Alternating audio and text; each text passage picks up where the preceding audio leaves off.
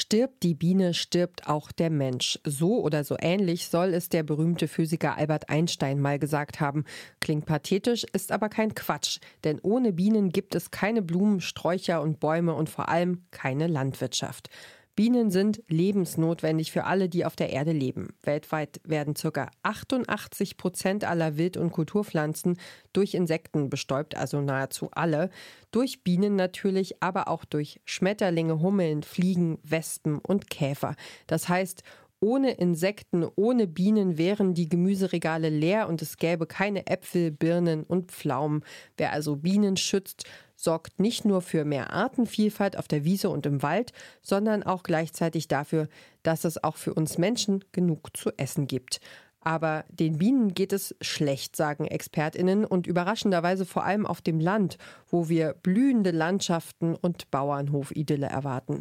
Diese Woche ist Weltbienentag und wir wollen drüber reden, über die Bienen.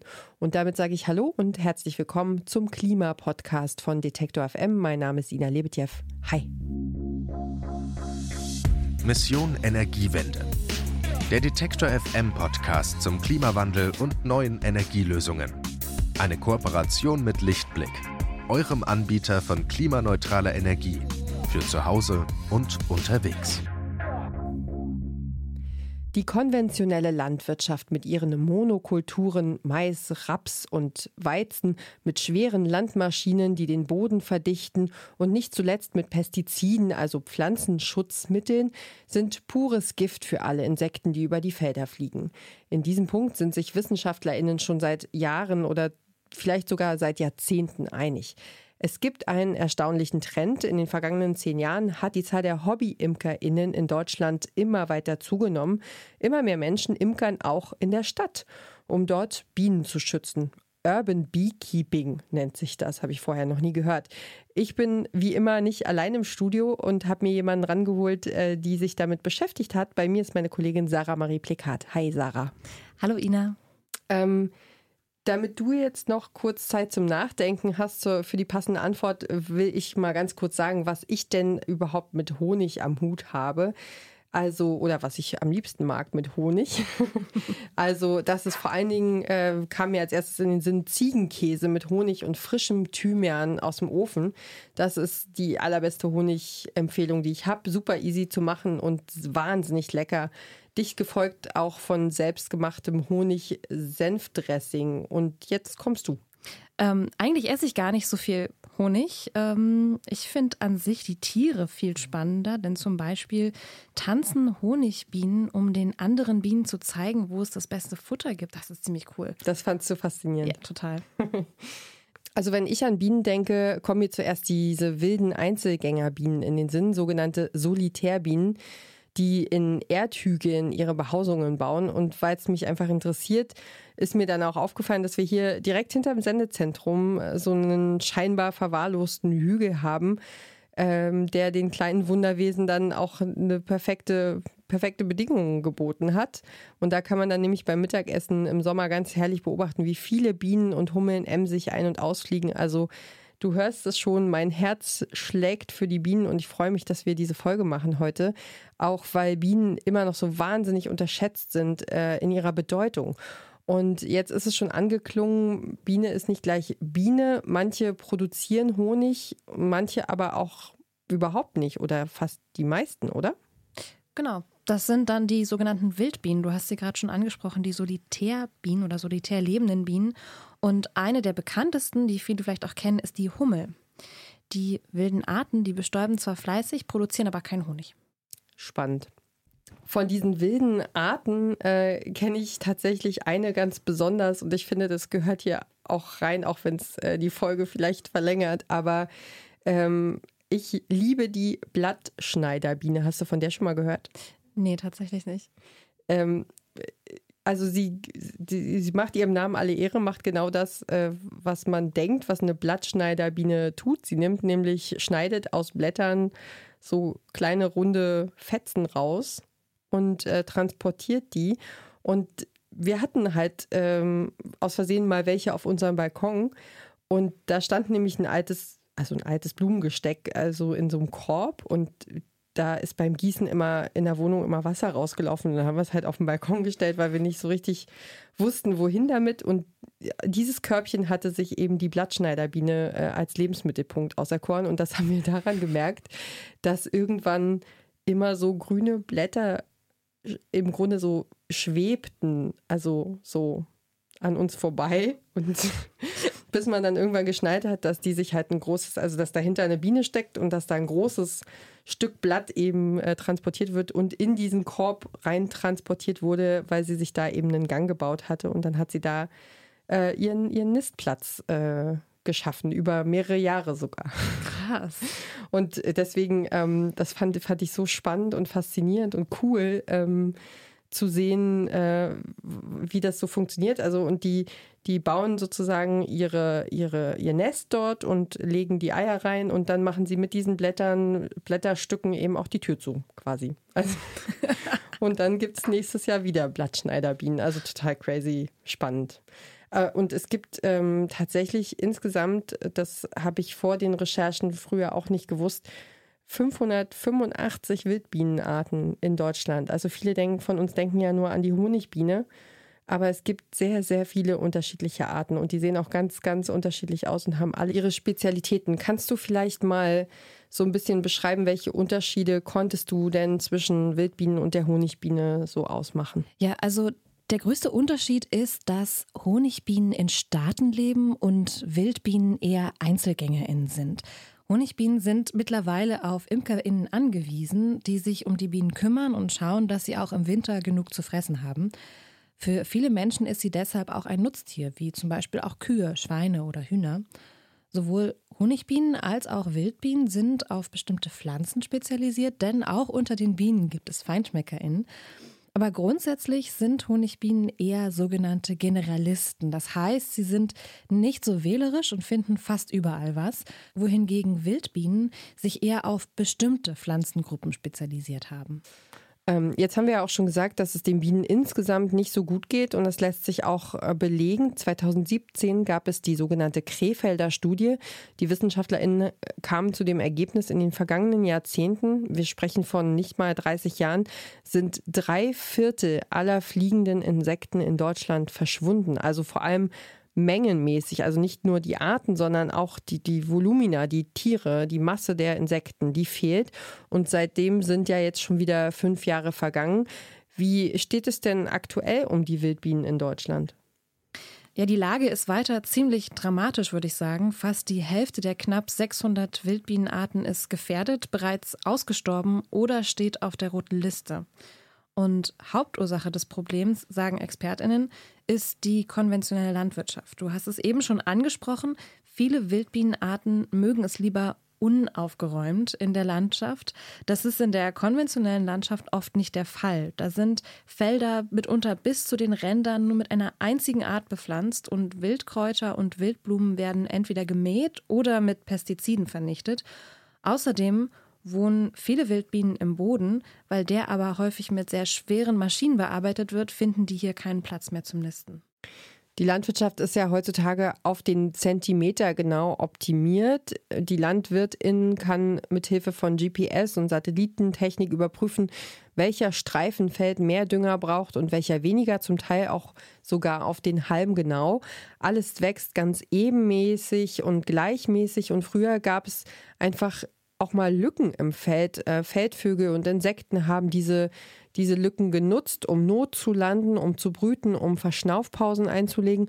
Und ein anderer Aspekt, das habe ich mir mal von Fachfrauen erklären lassen, ist auch die Größe der Felder. Also früher in der bäuerlich geprägten Landwirtschaft wurden viel kleinere Felder bewirtschaftet. Wenn du dir jetzt mal so ein Rapsfeld anguckst, gelbe Flächen, ähm, soweit das Auge reicht da fehlt dann den kleinen Insekten die Kraft, so ein Feld zu überqueren.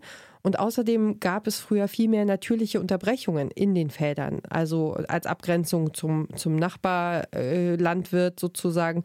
Ähm, Hecken und sogenannte Knicks, so habe ich das in Schleswig-Holstein gelernt, ähm, so hießen die dort. Und der Hintergrund ist, die Bauern, die durften ja gar nicht so große Felder besitzen wie heute und ähm, wollten ihre Felder eben auch schützen vor Wildtieren, vor Rehen, vor Wildschweinen und anderen Tieren und haben sich dann eben aus den Wäldern in der Umgebung heimische Arten geholt, Sträucher, äh, also wie Schlehen, Haselnuss, Weißbuche oder aber auch äh, Dornenbüsche, äh, um, die, um die Tiere fernzuhalten, Brombeeren, Heckenrosen, Schlehdorn.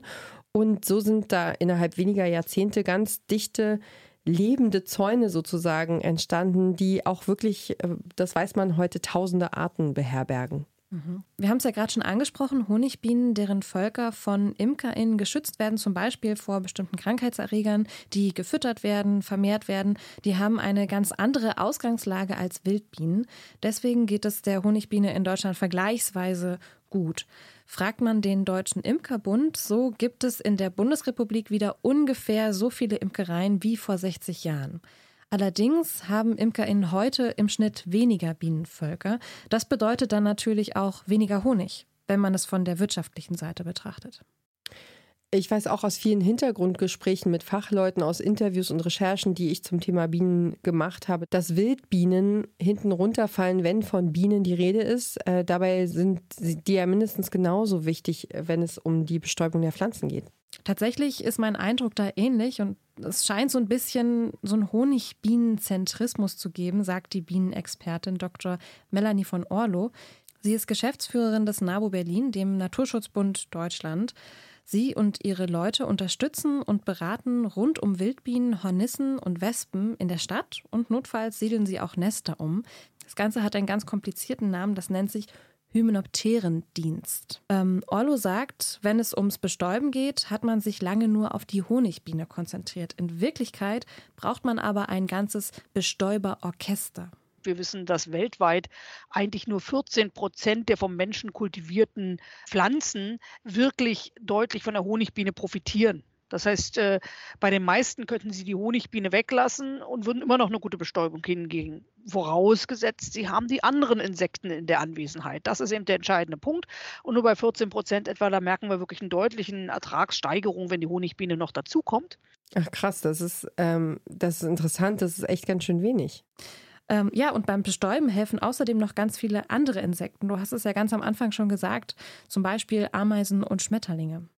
Ja, stimmt. Und das wissen viele Leute gar nicht, dass die nicht nur hübsch anzusehen sind, sondern auch eine wichtige Funktion haben im Ökosystem beziehungsweise in der Nahrungskette.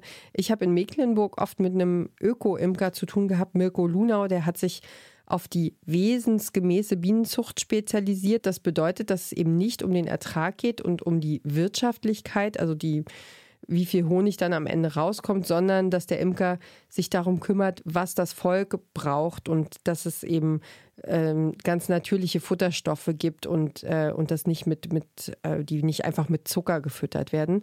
Und äh, Mirko Lunau hat schon vor Jahren festgestellt, dass seine Bienen in der Stadt bis zu fünfmal so viel Futter finden, also bis zu fünfmal so viel Honig dann auch produzieren, wie die Bienenvölker zwischen den Feldern auf dem Land. Und es klingt erstmal paradox, ergibt aber durchaus Sinn. Kannst du erklären, warum das so ist? Das liegt, sagen Bienenfachleute, an den Monokulturen auf dem Land. Also Getreide- und Maisfelder zum Beispiel werden auch als grüne Wüsten bezeichnet. Die Farbe mag für uns vielleicht als Menschen Erholung fürs Auge bedeuten, Futter für Insekten bieten die Felder aber eben überhaupt nicht. Bienen können in der Stadt tatsächlich leichter überleben, weil es für sie hier viel mehr Nahrung gibt. In öffentlichen Parks, in Schrebergärten, auf Balkonen und in kommunalen Blumenkübeln wachsen sehr viele verschiedene Blumen, und zwar oft das ganze Bienenjahr über. Auf dem Land blüht jetzt zum Beispiel der Raps, das ist wunderbar für die Bienen, aber wenn der verblüht ist, dann finden sie dort eben kein Futter mehr. Denn auch Wildblumen, wie zum Beispiel Kornblumen oder Klatschmohn, die man häufig am Rand von Getreidefeldern sieht, werden immer seltener. Denn Felder und Wiesen werden so oft bearbeitet oder gemäht, dass es eben kaum noch Wiesenblumen gibt.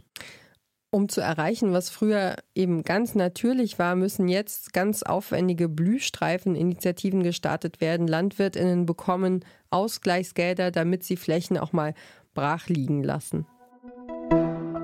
Eine kurze Unterbrechung für unseren Werbepartner. Euer Laptop läuft mit 100% Ökostrom, eure Heizung mit klimaneutraler Wärme, in der Garage lädt euer Auto und auf dem Dach erzeugt ihr euren eigenen Solarstrom. Klingt nach Zukunftsmusik, ist aber jetzt schon leicht zu haben. Bei Lichtblick bekommt ihr alles, was ihr für einen klimaneutralen Lebensstil braucht. Jetzt einfach wechseln zu Deutschlands größtem Ökostromanbieter. Jede einzelne Honigbiene bestäubt, wenn sie kann, ungefähr 200 Blüten am Tag. Und da sich Bienen nur in Anführungszeichen in einem Radius von etwa drei Kilometern bewegen, haben sie dann eben keine Chance, auszuweichen oder Nischen zu finden. Mal noch eine ganz andere Zahl, die vielleicht ein bisschen Mut macht. Allein in Berlin summen insgesamt mehr als 50 Prozent aller heimischen Wildbienenarten, die es in Deutschland gibt hätte man der Hauptstadt jetzt nicht unbedingt zugetraut, oder? Nicht unbedingt, nee. Ja, und inzwischen machen sich viele Menschen äh, diese Landflucht, diese regelrechte der Biene zunutze, indem sie statt auf dem Land einfach äh, in der Stadt imkern. Urban Beekeeping wird das Ganze auch genannt. Erzähl doch mal, was geht da ab bei den Bienenschützern in der Stadt? Genau, das ist ein Trend, den es seit ein paar Jahren gibt und funktioniert so ähnlich wie Urban Gardening oder Urban Farming, also Gärtnern in der Stadt. Also das ist so, die einen sich die Bienenstöcke direkt in den eigenen Garten und zum Beispiel in Berlin, da findet man dann auch mittlerweile Bienenstöcke auf dem Dach des Berliner Doms oder der Technischen Universität. Da habe ich aber auch ein ganz äh, persönlich erfahrenes Beispiel. Ich war nämlich schon mal auf dem Dach des Schweriner Schlosses und habe mir da von besagtem Imker ähm, Mirko Lunau die Bienenvölker angeguckt. Das war echt magisch und dieser Schlosshonig, äh, ich glaube, wahrscheinlich lüge ich jetzt, aber es waren, glaube ich, irgendwie 20.000 Gläser äh, die, da, die da dann eben an die Gäste des Landtags verschenkt oder eben in der Region verkauft werden. Ja, krass, das ist so ähnlich wie mit dem Honig vom Berliner Dom, das ist dann der Domhonig. Der dann genau. da auch als Souvenir quasi Schlosshonig, Domhonig, alles äh, in der Stadt ist gerade so einiges möglich. Genau. Eine Stadt, die das ziemlich drauf hat mit dem Urban Farming und Beekeeping, ist die Stadt Detroit im US-Bundesstaat Michigan. Die Stadt war mal Hochburg der Autoindustrie, aber nachdem der Konzern General Motors 2009 insolvent ging, veränderte sich dort alles ziemlich schnell. Die Werke wurden geschlossen und verfielen. Und unter der Obama-Regierung sind dann ganz viele leerstehende Häuser abgerissen worden. Dadurch sind große Brachen entstanden, auf die die Leute dann zum Teil ihren Müll drauf gekippt haben. Also alles nicht so schön. Und da dachte sich eine Gruppe von Menschen, das geht auch anders, da müssen wir was ändern und haben ein Stück Land von der Stadt gekauft und Bienenstöcke draufgestellt. Eine absolute Win-Win-Situation. Sie machen so nicht nur was für die Umwelt, sondern verschönern damit auch ihre Stadt. Also, wenn wir jetzt gedanklich schon mal in den USA sind, dann passt es auch ganz gut, ähm, über die Bedeutung von Bienen weltweit zu sprechen und das mal einzuordnen. Ähm, ich komme jetzt mal mit ein paar harten Fakten um die Ecke. Also der ökologische Wert von Bienen ist ja nicht nur Liebhaberei von BienenschützerInnen, ähm, der lässt sich nämlich auch mit knallharten ökonomischen Zahlen belegen. Die Statistikplattform Statista hat sich vor ein paar Jahren mal die Mühe gemacht und die Wirtschaftsleistung von Bienen analysiert. Demnach wird der Wert der Bestäubungsleistung von Bienen auf der ganzen Welt pro Jahr auf unfassbare 500 Milliarden Euro geschätzt. Das ist eine unfassbar große Zahl. Ja, genau. Und auch nach Zahlen, die die Deutsche Welle im vergangenen Jahr veröffentlicht hat, ist auch hier in Deutschland der volkswirtschaftliche Nutzen von Insekten einfach immens. Allein die Bestäubungsarbeit lässt sich laut Forschern der Universität Hohenheim in Stuttgart mit im Mittel 3,8 Milliarden Euro pro Jahr in Deutschland beziffern. Wow. Ja, also deswegen, ich glaube, deswegen machen wir das hier heute, weil mhm. einfach, ich glaube, die Leute, den Leuten ist gar nicht klar, wie, wie wichtig Bienen tatsächlich sind. Also ähm, in, äh, in diesem Artikel kommen sie weltweit sogar auf eine Billion US-Dollar, ähm, was dann einem Prozent der weltweiten Wirtschaftskraft entsprechen würde. Genau. Und um an diese Zahlen zu kommen, haben die WissenschaftlerInnen so getan, als würden sie, als würden ganz plötzlich alle Bestäuberinsekten ausfallen. Ist natürlich kein realistisches Szenario, aber so konnten sie die Werte zumindest am ehesten abschätzen. Und du hast ja gerade gesagt, kein realistisches Szenario, aber so konnte, konnte sich der Wert, weil, ne, als würden alle plötzlich ausfallen. Ähm, ehrlich gesagt, das möchte ich mir gar nicht vorstellen, eine Welt, in der es gar keine Insekten mehr gibt, in diesem Szenario womöglich ernst werden könnte. Ja, aber es gibt Teile der, in der Welt, wo dieses Szenario schon Wirklichkeit ist. Äh, China zum Beispiel. Ähm, da gibt es schon gewisse Regionen, ähm, in denen es einfach keine Bienen mehr gibt und äh, wo tatsächlich ähm, Menschen mit Pinseln Blüten von Hand bestäuben müssen. Also eine unfassbare Arbeit, ähm, die ja, also wo die, wo die Bienen einfach nicht, nicht zu ersetzen sind. Ähm, und das das ist jetzt keine Neuigkeit, das ähm, ist, schon, ist schon sehr, sehr lange bekannt. Es gab nämlich vor zehn Jahren eine Kinodoku, More Than Honey heißt die. Und ähm, ich finde, die hat nichts an Aktualität eingebüßt, deswegen ähm, spreche ich das jetzt hier einfach nochmal an. Denn in diesem Film reist das Team um die Welt, ähm, eben auch nach China ähm, zu diesen Handbestäubern, aber auch zur Mandelblüte nach Kalifornien, wo tatsächlich ähm, dann alle verfügbaren Bienenvölker der USA zusammengenommen werden. Also das muss man sich mal reinziehen. Also die Imker bekommen sozusagen Geld dafür, dass sie ihre, ihre Völker hinbringen. Und dann werden die Bienenvölker zwischen diesen Mandelbäumen äh, hin und her gekarrt. Und das ist eine, eine Riesentortur für die Tiere. Also viele sterben auch schon, viele Völker sterben auch schon auf dem Weg, weil zum Beispiel auch mal so ein Transporter umkippt. Und, äh, und dann weiß man inzwischen, dass auch in diesen Mandelbäumen Pestizide verspritzt worden sind, die bienenschädlich sind. Also ein, ja, also man kann es sich gar nicht vorstellen. Ich kann es nur empfehlen, diesen Film mal anzugucken. Es ist auf jeden Fall total krass. Deswegen, wir gucken immer so auf unser kleines Deutschland und auf die Wiese vor der Tür, aber es ist ein weltumspannendes Problem und deswegen sprechen wir heute auch einfach drüber. Ja, das sind ganz schön viele krasse Punkte und weil wir jetzt schon sehr lange gesprochen haben und wissen, es ist noch längst nicht alles gesagt, machen wir hier jetzt einfach mal einen Cut. Genau, wir haben gerade äh, relativ spontan entschieden, dass wir nochmal neu ansetzen und euch noch eine neue Folge machen zum Thema Bienen und Wirtschaftsleistungen, Bienen in Deutschland, in der Stadt, auf dem Land. Und ähm, Sarah erzählt euch dann auch von einem Projekt, das ich echt extrem beeindruckend fand und darauf freue ich mich sehr. Und dann gibt es auch nochmal Input von der Biologin, Imkerin, Naturschützerin und NABU-Fachfrau Melanie von Orlo. Ähm, und ja, also machen wir einfach kommende Woche weiter und sagen ganz herzlichen Dank fürs Zuhören. Alle beide, Sarah. Ja, vielen genau. Dank.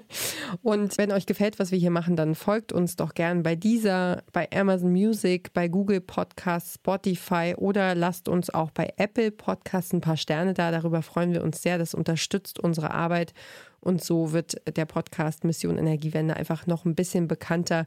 Leitet es gerne weiter an Freundinnen, an Kolleginnen, an Menschen, die ihr liebt und die euch wichtig sind. Und dann verpasst ihr keine Folge mehr und auch die anderen nicht. Wir sagen Tschüss für heute und verabschieden uns und sind dann kommende Woche mit den Bienen wieder am Start. Alles Gute euch. Ciao. Mission Energiewende der Detektor FM Podcast zum Klimawandel und neuen Energielösungen. Eine Kooperation mit Lichtblick, eurem Anbieter von klimaneutraler Energie für zu Hause und unterwegs.